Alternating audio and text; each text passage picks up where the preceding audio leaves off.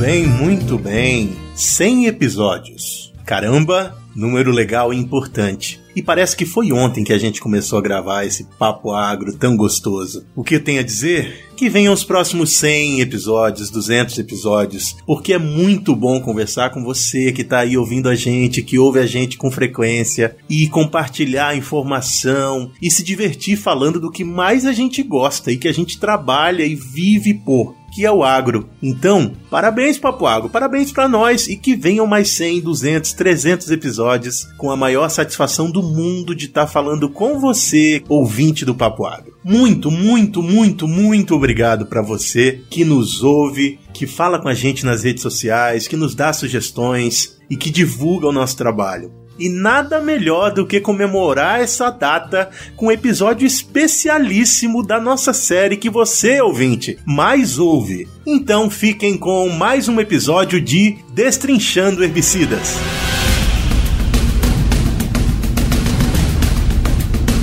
Isso aí, rapaziada do Papo Agro. Tamo aqui com o episódio de número 100. E como vocês já esperavam ou não, o episódio de número 100 não poderia ser um episódio que não fosse da série aí Destrinchando Herbicidas, né? Que é a série aí que é minha filha aí no Papo Agro, mas eu tenho certeza que todo mundo ama essa série. Então eu não poderia de deixar de aproveitar aí a oportunidade de publicar essa série no episódio número 100. E para falar, né, de Destrinchando Herbicidas, a gente trouxe o herbicida no episódio número 100, que é um, um herbicida que é muito conhecido de todos vocês, que é o glifosato, né? Que, que faz parte ali dos inibidores da EPS-PS. E para falar sobre esse herbicida, eu trouxe o professor Caio Carbonari, que com certeza é um dos maiores especialistas sobre esse herbicida no Brasil e não só sobre esse herbicida, sobre vários outros. E o professor Caio Carbonari, ele é graduado, possui mestrado e doutorado e é livre docência lá pela Unesp de Botucatu ele atualmente é, é, professor de plantas daninhas e método de controle uh, de plantas daninhas para o curso de agronomia e engenharia florestal lá e na, e na pós-graduação também. Por coincidência, é meu orientador de mestrado e doutorado. E tem mais uma coincidência que eu vou deixar para o professor falar para vocês aí que vocês não vão acreditar. Obrigado, Vitor, pela apresentação. Uma honra, uma satisfação muito grande né, participar aqui desse bate-papo com você, do Papo Agro. Né? Aproveito também para parabenizar, na verdade, toda a equipe aí pelo trabalho fantástico que vocês vêm realizando. Uma honra maior ainda participar do episódio número 100 e é, a, a, coincidência é que hoje é dia do meu aniversário, né? Então, um momento aí bastante, bastante especial. Eu estou muito feliz de, de ter a oportunidade de bater esse papo com você. Legal, professor. Então, Léo, põe aí, pode pôr aí um parabéns, professor.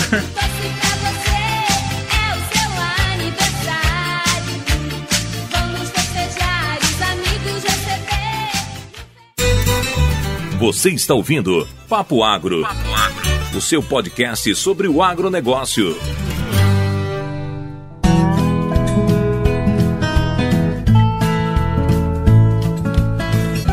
Eu queria saber aí do professor Caio uma afirmação que, que eles sempre fazem lá pra gente, que o, o glifosato é uma molécula única, né? E eu gostaria de saber, professor, que você explicasse aí pro nosso público o porquê que o glifosato é uma molécula única. Qual que é a importância dele para ele ser tão importante assim a ponto de ser considerado uma molécula única? O Vitor, é exatamente isso. De fato, o glifosato é uma molécula bastante antiga já, né? Um herbicida bastante antigo. Ele foi desenvolvido na década de 70. Na verdade, está disponível disponível comercialmente desde a década de, de 1970, né, mais especificamente 74. E é, apesar de ser né, é, um dos herbicidas mais usados aí no mundo todo, um dos não, né, o herbicida mais usado no mundo todo, né, é, até hoje, 50 anos depois, nós é, não temos ainda um substituto, não tem nenhum outro herbicida no mercado é, que reúna as características bastante particulares aí que o glifosato reúne. Isso é bastante interessante é, e, e, isso, inclusive, desperta uma preocupação, né, sendo o glifosato um herbicida tão importante para os nossos sistemas de produção, que viabiliza né, todo o, o, nosso modelo de produção e viabiliza os é, sistemas conservacionistas de produção, principalmente plantio direto, que é um, algo muito valioso né, para a agricultura brasileira. Qualquer ameaça né, a esse produto, no sentido da resistência ou outras é, questões né, que provavelmente a gente vai conversar aqui, é, preocupa bastante, porque de fato nós não temos um substituto. Por que, que o glifosato é um herbicida único? Né? Basicamente porque ele reúne as seguintes características.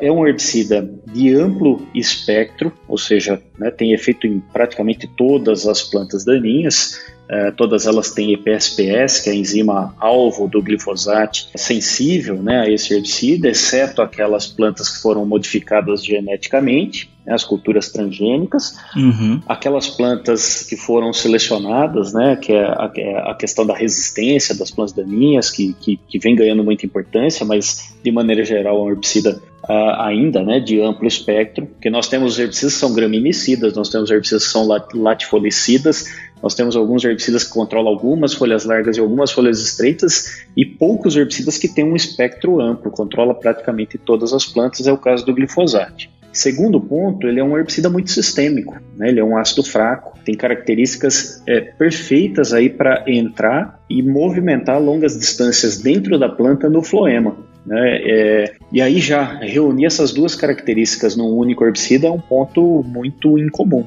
um produto de amplo espectro e sistêmico. Nós temos vários produtos que têm amplo espectro, né? Vamos citar paraquat, alguns inibidores da protox, glufosinate de amônio, todos eles têm amplo espectro, mas não são móveis na planta. É, nós temos herbicidas que são muito móveis na planta, são muito translocáveis aí na planta, né? É, os inibidores da CCase, por exemplo, são herbicidas bastante móveis mas aí tem um espectro mais definido, mais específico, são graminicidas, por exemplo. De modo né, que quando nós olhamos aí, nós temos mais de 100 moléculas com ação herbicida registradas e em uso no Brasil, diferentes ingredientes ativos, e nós não temos outro herbicida que reúna essas duas características. Né? É, já é um ponto muito positivo. Se não bastasse isso, uh, tem um segundo aspecto muito relevante que o glifosato tem uma segurança ambiental muito grande e uma segurança toxicológica muito grande. É né? um herbicida de baixo risco ambiental de baixo risco toxicológico. E o, o, que é mais curioso, ele tem duas características que são, uh, em geral, antagônicas nos herbicidas. Ele é um herbicida muito solúvel em água, uh, e isso, do ponto de vista toxicológico, é positivo, porque o herbicida que tem maior solubilidade em água ele tem menor uh, capacidade de, de, acumular no organismo, né, na cadeia trófica, mais facilmente eliminado, né, excretado, principalmente na urina.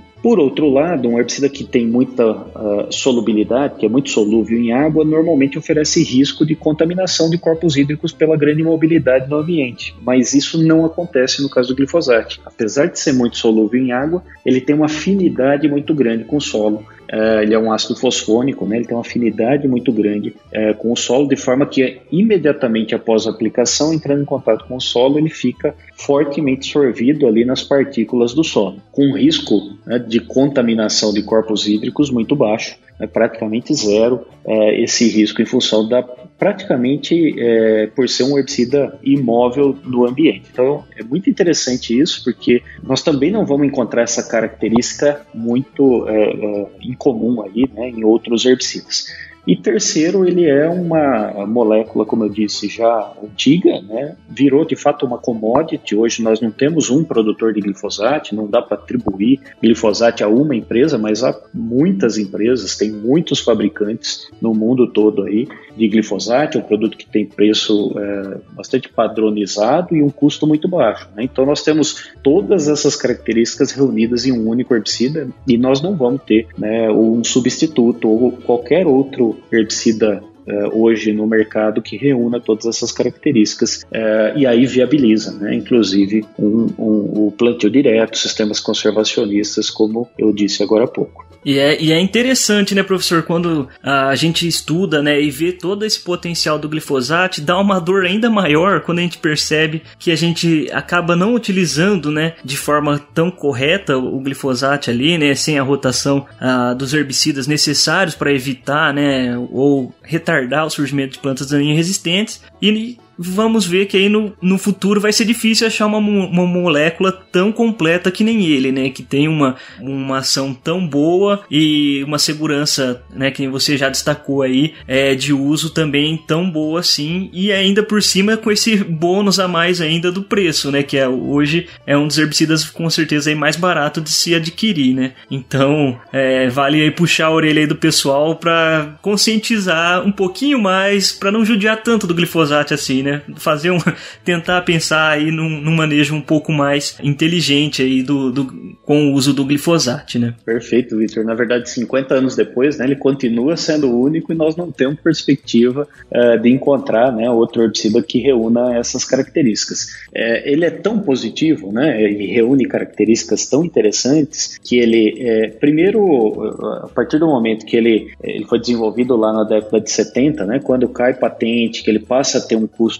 acessível na década de 90, é, é inversamente proporcional à, à, à, curva né, de custo de glifosato, do, do, do preço do glifosato versus adoção de plantio direto. Né? Ele, de fato, passa a ser uma ferramenta viável para nós substituirmos aração e gradagem para controlar o mato, para implantar a cultura no limpo. A partir do momento que você tem né, um, um, custo acessível para isso, o plantio direto, de fato, acontece no Brasil. Então, é, ele é fundamental para isso. Né? Nós não temos um herbicida que substitua. Se a gente tirar glifosato do mercado amanhã, nós vamos voltar a ir gradear solo, porque nós não temos uma ferramenta que elimine esse mato quimicamente, né, com eficiência o custo do glifosato viável, né, como o glifosato. Então esse é um, um, um, ponto importante, né? Você falou de preservar a molécula, de fato é muito relevante. Todos os nossos sistemas de produção, sistemas conservacionistas estão fundamentados em glifosato. Ele é tão relevante, né, que justificou desenvolver culturas transgênicas resistentes para agregar seletividade. Então ele tem um amplo espectro. A penalidade disso é que ele é um herbicida não seletivo. É, ele não vai ter seletividade para as culturas. A gente só tem seletividade aplicando direcionado para as culturas perenes ou com a, a transgenia né, para as culturas anuais. E aí é, ele é um herbicida tão interessante que justifica desenvolver uma cultura que passa a ser resistente a esse herbicida é, para que a gente possa usar com segurança, com seletividade para a cultura,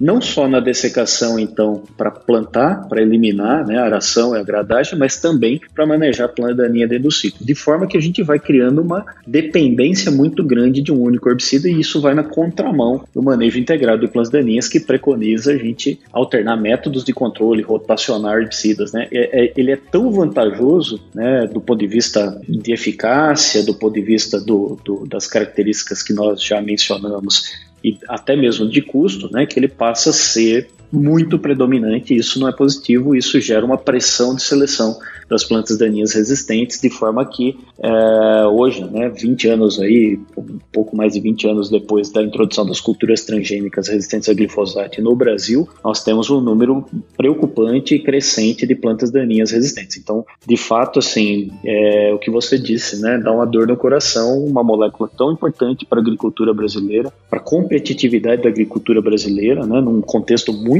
amplo em que o glifosato se encaixa aí, sob risco em função é, é, de fato de um uso não adequado, né, não fundamentado aí nos, nas premissas do, do manejo integrado, dos cuidados que nós precisamos ter para evitar aí o surgimento, a seleção né, de plantas daninhas resistentes a esse herbicida. Então, professor, para você ver, né, até não é só manejo né, de planta daninha, ele viabiliza também o, o, o plantio direto, né, que também é com certeza aí uma revolução na nossa agricultura aqui que, e que revolucionou a agricultura tropical não só no Brasil como no mundo todo, né? Fala, meu povo! Juliana Budel passando por aqui e eu vim aqui te dar os parabéns. É isso mesmo, eu vim dar os parabéns porque você é o nosso, nosso ouvinte e chegou até o episódio de número 100 junto com a gente. É claro que isso não teria sido possível se você não estivesse com, conosco durante todo esse percurso. Eu não sei se você chegou há pouco tempo, se você está aqui desde o início, mas independente de que momento você entrou nesse trem, eu quero te agradecer do fundo do coração, porque de fato esse programa, esse, esse podcast só existe por sua causa, porque você nos escuta. Então, além dos parabéns, o meu agradecimento aqui a você, ouvinte do Papo Agro Podcast, eu quero também agradecer aos convidados, aos entrevistados que estiveram com a gente em algum momento desse podcast. Se não fossem vocês também, a gente não teria quem entrevistar, a gente não teria é, pessoas com tanta habilidade de, de, de, difundir conhecimento junto conosco. Isso, a presença de cada um dos nossos convidados foi importantíssimo. E eu tenho certeza que essas pessoas, assim como nós, acreditam no potencial e nas possibilidades que se abrem a partir do conhecimento compartilhado. Por último, eu queria agradecer também aos meus colegas e as pessoas que fazem parte da equipe Papo Agro Podcast, porque eu tenho aprendido muito com vocês, eu tenho desenvolvido como pessoa e como profissional, e é uma honra fazer parte e sonhar esse projeto junto com vocês. Eu acredito muito, eu já falei, eu sempre falo isso para vocês nas nossas reuniões, sempre falo não, tô mentindo, mas eu já falei uma vez que eu acredito nesse projeto e é por isso que eu continuo embarcado nele com vocês, tá bom? Então, o meu abraço aí para você que está ouvindo esse episódio de número 100. Muito obrigado de novo e vamos junto! Oh, é isso aí, Ju. Aproveitando esse, essa pausinha aqui, mas vamos falar aí da rede Agrocast, né? Se você, como eu, gosta aí dos podcasts do agro, tem que ficar por dentro da rede Agrocast, que lá a gente reúne todos os melhores podcasts do agro brasileiro em um feed só. Então vai ter lá podcasts sobre insetos, sobre entrevistas e, e, sobre viola, cachaça, vários tipos de podcasts diferentes num feed só reunido. E é claro que o Papo Agro, o melhor podcast do agro brasileiro, tá lá nesse feed lá para você aproveitar também. Então acesse lá www.redeagrocast.com.br ou procure aí no seu agregador de podcast favorito Rede Agrocast.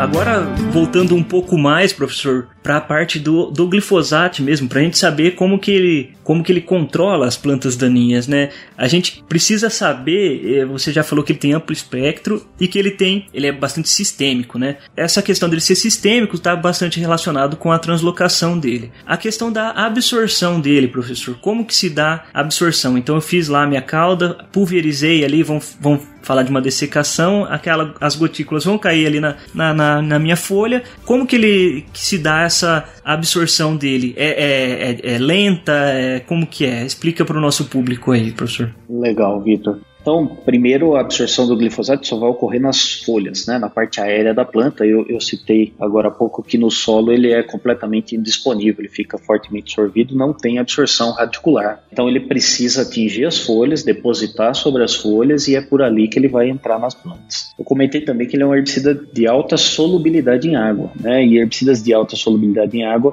vão encontrar ali na folha uma barreira que é muito importante, que é a cutícula, que é uma camada hidrofóbica aeróbica, serosa, né, que não tem a afinidade aí com um herbicida de alta solubilidade em água como o glifosato. É, então, o glifosato, eu citei um monte de vantagens dele, um monte de pontos positivos Talvez o único, ou o, o, principal calcanhar de Aquiles de glifosato seja a absorção, né? a penetração na planta, entrar na folha para que ele possa desempenhar ali o seu efeito. Porque ele tem que vencer essa ba barreira, né? vencer essa, essa camada serosa. E aí as formulações têm um papel muito grande, muito importante. A carga de surfatantes, a combinação do tipo de sal de glifosato com os surfatantes, enfim, a tecnologia de formulação é muito relevante para garantir uma absorção elevada adequada e uma absorção mais rápida possível para que a gente diminua o risco de uma lavagem pela chuva, né, depois da aplicação. Isso tem acontecido, Vitor. A indústria, né, apesar de ser um herbicida antigo, vem evoluindo ano a ano, né, com novas formulações, formulações cada vez mais eficientes que garante uma maior e mais rápida absorção de glifosato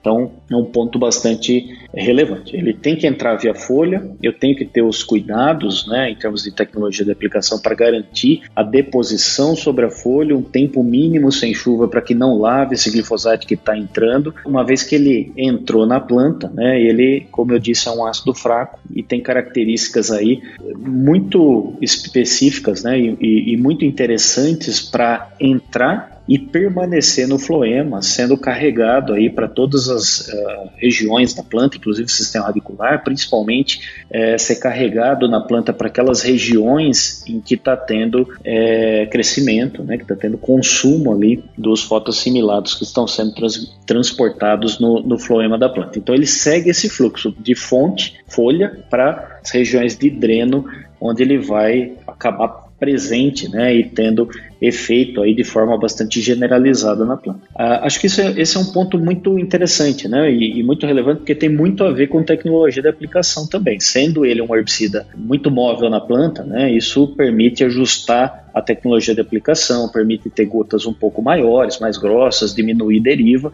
porque ele precisa depositar, obviamente, na folha, mas uma vez dentro dela, ele acaba se redistribuindo internamente pelo floema e é, né, é, distribuindo, inclusive, nas regiões de crescimento menos propensas aí a serem é, acertadas né, no momento da aplicação, principalmente no sistema radicular. É, são dois pontos que você levantou aí, professor. A, a, primeira questão da formulação, né? Isso também né, ajuda a explicar por que, que a gente acha glifosato um pouco mais caro e glifosato um pouco mais barato no mercado, né? Não é só marca, né? Tem toda essa questão de formulação, a, a questão do sal e toda a tecnologia embarcada ali na formulação, né? E também que o, o glifosato como você bem falou, né, na questão de tecnologia de aplicação, a gente não precisa lavar a planta para que ele tenha a, a sua ação ali garantida, né? Então a gente pode trabalhar aí com uma, uma, gotas maiores, né, tendo, que nem você mesmo falou, maior segurança, menor risco de deriva. E lembrando também, professor, da questão fonte dreno, né?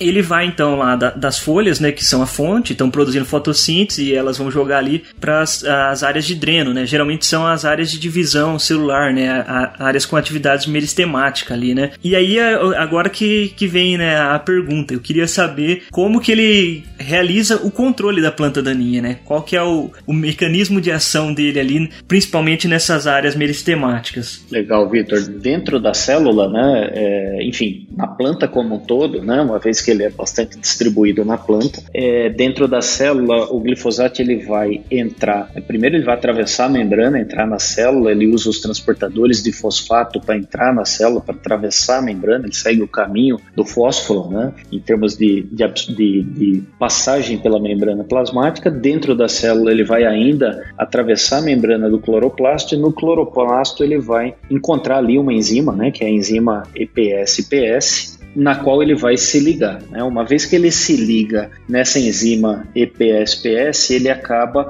paralisando né, toda a rota ali que nós chamamos da rota do ácido chiquímico, que é uma rota metabólica extremamente importante para a planta é, e vai paralisar principalmente a produção ali dos três aminoácidos aromáticos, né, triptofano, fenilalanina e tirosina. E esses três aminoácidos aromáticos são precursores aí para uma série de compostos que são essenciais para a planta, a lignina taninos, flavonoides, ácido indolacético, né, extremamente importante, vitamina E, enfim, uma série de, de compostos essenciais para a planta, né, e, e, muitos dos compostos relacionados a crescimento e resistência, né, defesa da planta, uh, estresses né, bióticos, abióticos, uh, são produzidos nessa rota, que é a rota inibida pelo glifosato. Então, uma vez que ele se liga na EPSPS, no lugar da, da PEP, né, da fosfenol piruvato, inibindo a ligação reação com chiquimato 3-fosfato, essa reação não ocorrendo, todas as etapas subsequentes né, nessa rota metabólica deixa de acontecer e aí uma série de compostos essenciais, importantes, fundamentais para a planta deixam de ser produzidos. É, o glifosato é o único herbicida que atua nesse sítio de ação, né, na enzima EPS-PS. Então ele é um herbicida único também em termos de mecanismo de ação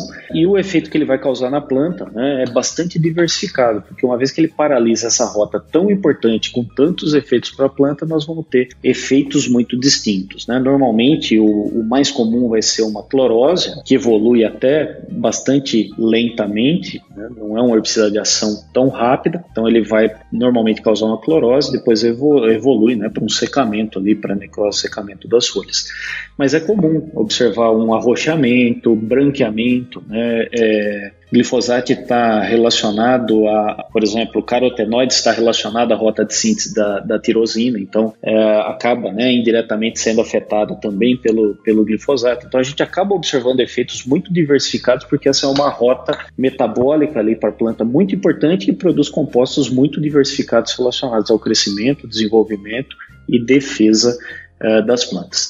Uh, vale a pena mencionar né, que nós estamos falando do produto depositar na folha, atravessar a cutícula, entrar na célula, entrar nos vasos do floema, se distribuir para a planta, entrar nas, né, enfim, está presente né, em todos os tecidos ali, em várias partes da planta, entrar nas células, entrar no cloroplasto e ali dentro que ele vai achar o sítio de ação. Você pode ter o glifosato fazendo tudo isso, né, chegando lá no cloroplasto. Se ele não se ligar na EPSPS, nessa enzima, né, de forma muito específica, não vai ter nenhum efeito na planta. Né? Então pode ter glifosato sendo absorvido, translocado, distribuído na planta, dentro da célula, dentro do cloroplasto até mesmo. Se ele não se ligar na EPSPS, não funciona. Né? Ele só vai desempenhar o papel tóxico dele para a planta se ele se ligar nessa enzima EPSPS, né, que é bastante específica aí de plantas e alguns fungos. No, nós não temos essa enzima, né? Isso também, uh, animais, né? humanos, uh, o que contribui também do, do ponto de vista toxicológico. É, é legal, professor, o senhor estar tá falando da questão da inibição da produção dos aminoácidos, né?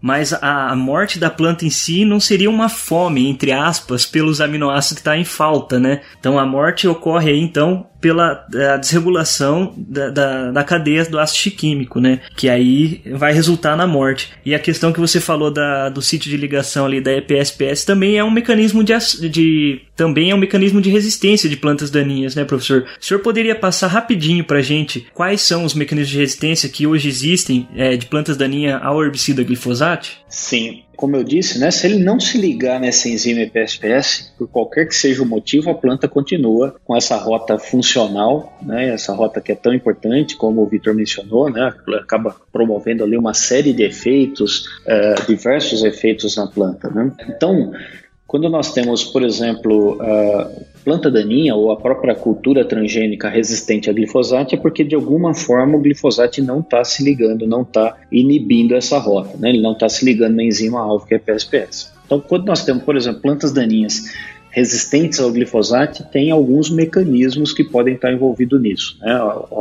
Um dos mais importantes é porque a planta absorve menos glifosato, em alguns casos transloca pouco glifosato, ele tem a capacidade de acumular no vacúolo, de forma que o herbicida não chegue no cloroplasto e não se ligue na EPSPS. Essa é uma possibilidade. Então, a planta ela é resistente porque ela tem a capacidade de bloquear, né, de alguma forma, essa chegada do glifosato no sítio de ação. Outra possibilidade é o glifosato chegar no sítio de ação e não conseguir se ligar em função de alguma mutação, alguma mudança na conformação dessa enzima. Isso também é uma possibilidade. Né? Tem uma mutação, inclusive, bastante conhecida que contribui para a resistência a glifosato, que é uma mudança na prolina, na posição 106 da co configuração dessa enzima, que diminui aí a afinidade do glifosato com, com a enzima. Então ele até chega ali, mas ele tem dificuldade de se ligar. Algumas plantas ainda é, têm a capacidade de produzir muito mais da enzima EPSPS. Né? Elas têm a capacidade de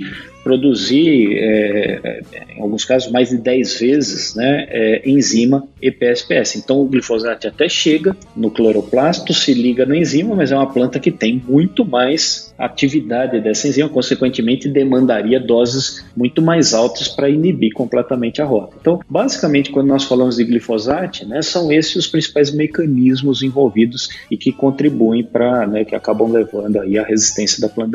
Para outros herbicidas é bastante comum metabolismo. A planta tem a capacidade de metabolizar glifosato antes que ele chegue no sítio de ação. Isso para glifosato é pouco comum. De maneira geral, né, as plantas não têm a capacidade de metabolizar glifosato. Então, na planta, ele é bastante persistente. No, no, no ambiente, ele é rapidamente degradado por micro-organismos, né, mas dentro da planta, ele acaba tendo uma persistência relativamente longa. Tá certo, professor. E eu queria que o senhor explicasse também, porque tem muita gente que confunde planta daninha é, resistente com planta daninha tolerante, né? É, eu, em alguns episódios anteriores, já, já, até expliquei a diferença entre elas, mas eu queria que você desse, por exemplo, o caso da. o exemplo da trapoeraba, né? Que é uma planta daninha tolerante aí ao herbicida glifosate. E aí eu queria que você explicasse o porquê que, que ela acaba tendo esse, esse nível de tolerância em relação ao glifosate, e que é um, um mecanismo que ela tem ali meio similar a outras plantas que são tolerantes também, né? Ah, legal, Vitor. É importante destacar isso, né? É claro que na prática nós estamos falando de plantas que não vão ser facilmente controladas pelo glifosate, né? O glifosate vai promover a seleção dessas plantas no campo. Nós precisamos ter cuidado tanto com a tolerância quanto com a resistência, mas na essência, no conceito, tem uma diferença muito importante. Quando nós falamos de tolerância, é, é uma planta que tem uma característica inata. Né? Quando nós falamos de trapoeraba, por exemplo, algumas outras poucas espécies de glifosate, como eu disse no começo, é, o glifosate tem um amplo espectro, controla praticamente todas as plantas, mas algumas poucas espécies,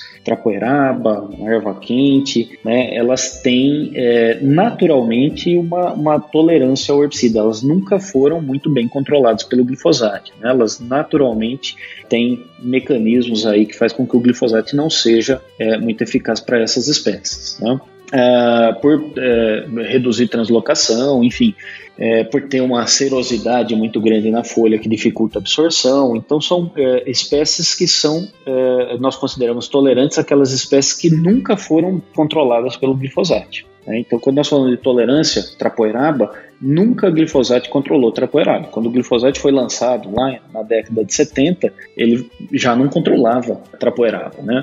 Quando nós falamos de plantas daninhas resistentes, aí é diferente. Nós tínhamos uma espécie a gente aplicava glifosato, controlava muito bem, e em um determinado momento nós selecionamos um biótipo, né, um indivíduo diferente dentro da população daquela espécie que passa a não ser mais controlado, porque, é, enfim, né, ele, ele, passa a ter um daqueles mecanismos que nós acabamos de discutir, é, que faz com que essa planta não seja mais é, sensível ao glifosato. Né. É claro que se essa planta não é mais sensível, eu aplico o glifosato, eu elimino as plantas que são sensíveis daquela espécie, vai sobrando o biótipo resistente, se a característica é herdável, né, a, a, as sementes produzidas a partir dessa planta vão carregar é, esse gene da resistência e a partir daí a, a, população do biótipo resistente vai aumentando, vai se espalhando. Né? Então, do ponto de vista conceitual, são duas coisas bem distintas. Né? É, na prática, nós precisamos estar muito atento e to tomar muito cuidado né, em termos de planejar o manejo para evitar a seleção, né, tanto de plantas daninhas tolerantes quanto as plantas daninhas resistentes.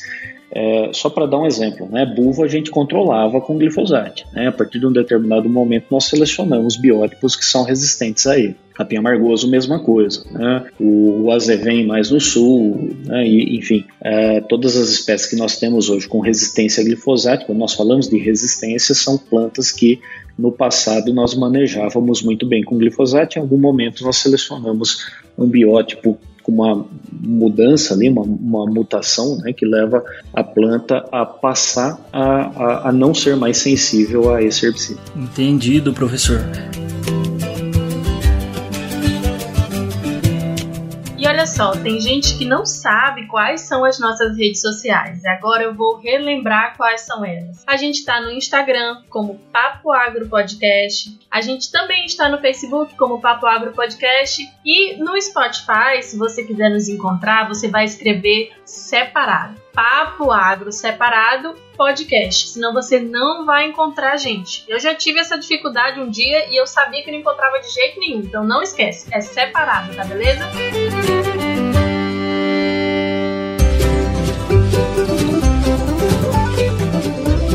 Professor, é, chegando aqui no, no, finalzinho do nosso papo, eu queria fazer, a gente tem o, o quadro aqui, resumo do papo, né? Que é um, um, resumo que a gente, ou a gente faz um resumo ou a gente faz uma pergunta, né, para o nosso convidado. E eu queria te perguntar aqui em relação as perspectivas futuras do, do uso do glifosato na, na agricultura, né? Principalmente em vista aí da questão das plantas daninhas resistentes, que a gente já abordou, e também tem uma certa pressão da sociedade, né, contra o glifosato, né? Uma, uma, uma certa parcela da sociedade aí que acaba não entendendo uh, muito bem a, como funciona o glifosato e, a, e a relação de segurança que a gente tem no uso dele, né? Que também não, não vê com bons olhos o, o uso do glifosato, né? É, eu queria saber aí para você como que vai ser o futuro do glifosato no manejo de plantas daninhas em vista desses dois tópicos aí que eu, que eu, que eu coloquei para discussão. Resumo do papo! Muito, muito bom a sua colocação, Vitor. Eu vejo de fato duas ameaças ao glifosato, e quando a gente fala ameaça ao glifosato, nós falamos de uma ameaça à nossa agricultura, ao nosso modelo de produção, né? E, e a ausência de glifosato traria impactos é, catastróficos à, à, à, nossa agricultura. Né? Primeiro, é, é, muito real e, e, de fato demanda ações muito uh, imediatas e cuidadosas, que é a resistência de plantas daninhas. Se nós pegarmos uh, glifosato, eu, eu, comentei, né, desenvolvido na década de 70, a gente não teve nenhum caso de planta daninha resistente até o início dos anos 2000. A partir do momento que a gente passou a, a usar muito glifosato né? plantio direto, cultura transgênica, a soja, eu entro com milho transgênico, né? é, resistente a glifosato na sequência, uso, enfim, um uso sequencial, né? e abro mão de outros herbicidas, da rotação com outros herbicidas, a gente passa a ter um aumento de casos crescente, importante e hoje muito significativo aí de plantas daninhas a esse herbicida, não só no Brasil, mas no mundo, né? E no Brasil não é diferente e preocupa bastante. É, então, é urgente nós tomarmos medidas para preservar o glifosato, do ponto de vista é, da questão da resistência. Acho que muitas coisas estão acontecendo. Né? Nós estamos voltando a usar herbicidas de pré-emergência, vem ganhando cada ano aí mais importância na cultura da soja, por exemplo, né? novamente. Muitos dos herbicidas que foram abandonados no passado voltam né, é, a ganhar importância mais recentemente. Segundo, a gente passa a ter culturas resistentes a outros mecanismos de ação que também acaba promovendo essa rotação né, e alternativas para o manejo de plantas daninhas, que é bastante interessante. Então, é, são ações que nós estamos né, tomando e precisam ser aceleradas e pensadas com muito cuidado, porque de fato a, a resistência a esse herbicida é uma ameaça muito grande. A segunda é, que você mencionou, né, é, é uma questão mais política do que técnica, né? Existe sempre uma discussão muito grande sobre glifosato, se fala em banimento de glifosato, a Europa tem uma discussão muito grande nesse sentido, mas quando nós olhamos do ponto de vista científico, né, os milhares de artigos, né, um dos herbicidas mais estudados aí, é o glifosato, né, e, e, e há 50 anos no mercado, nós não encontramos nenhuma evidência, nada que justifique essa discussão.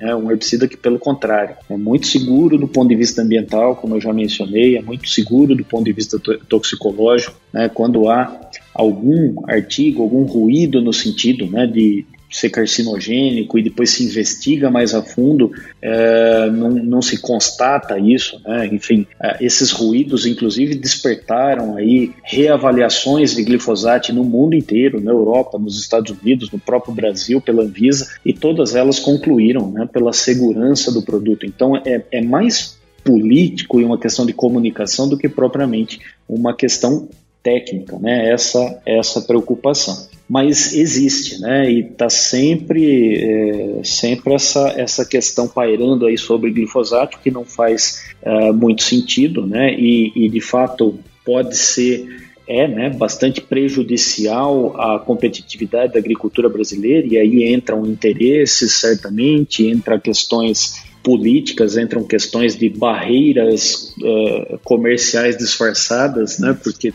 do ponto de vista prático, não há nada, do ponto de vista prático técnico, né, não há nada que justifique essa, essa discussão. Né.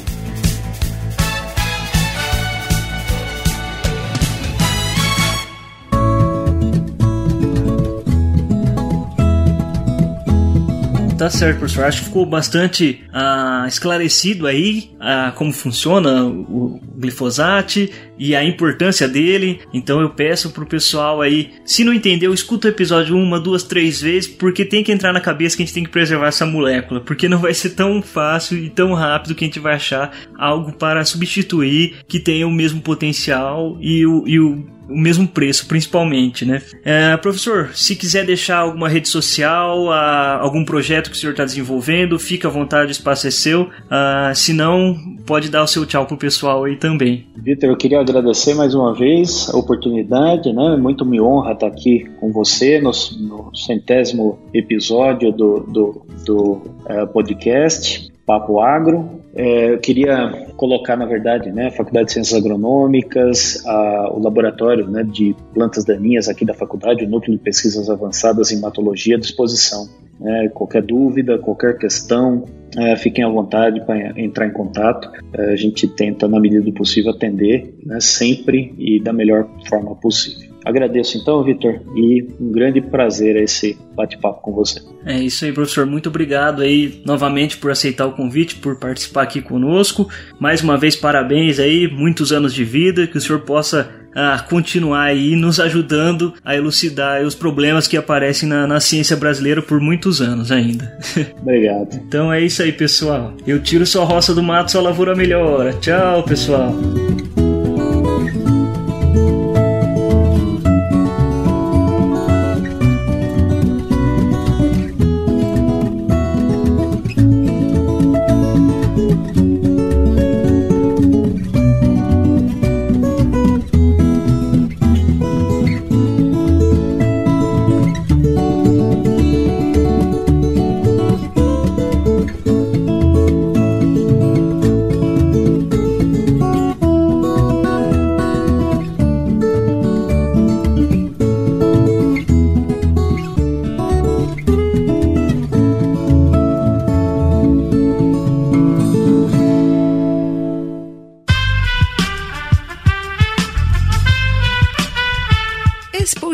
Podcast foi editado por Aerolitos Edição Inteligente.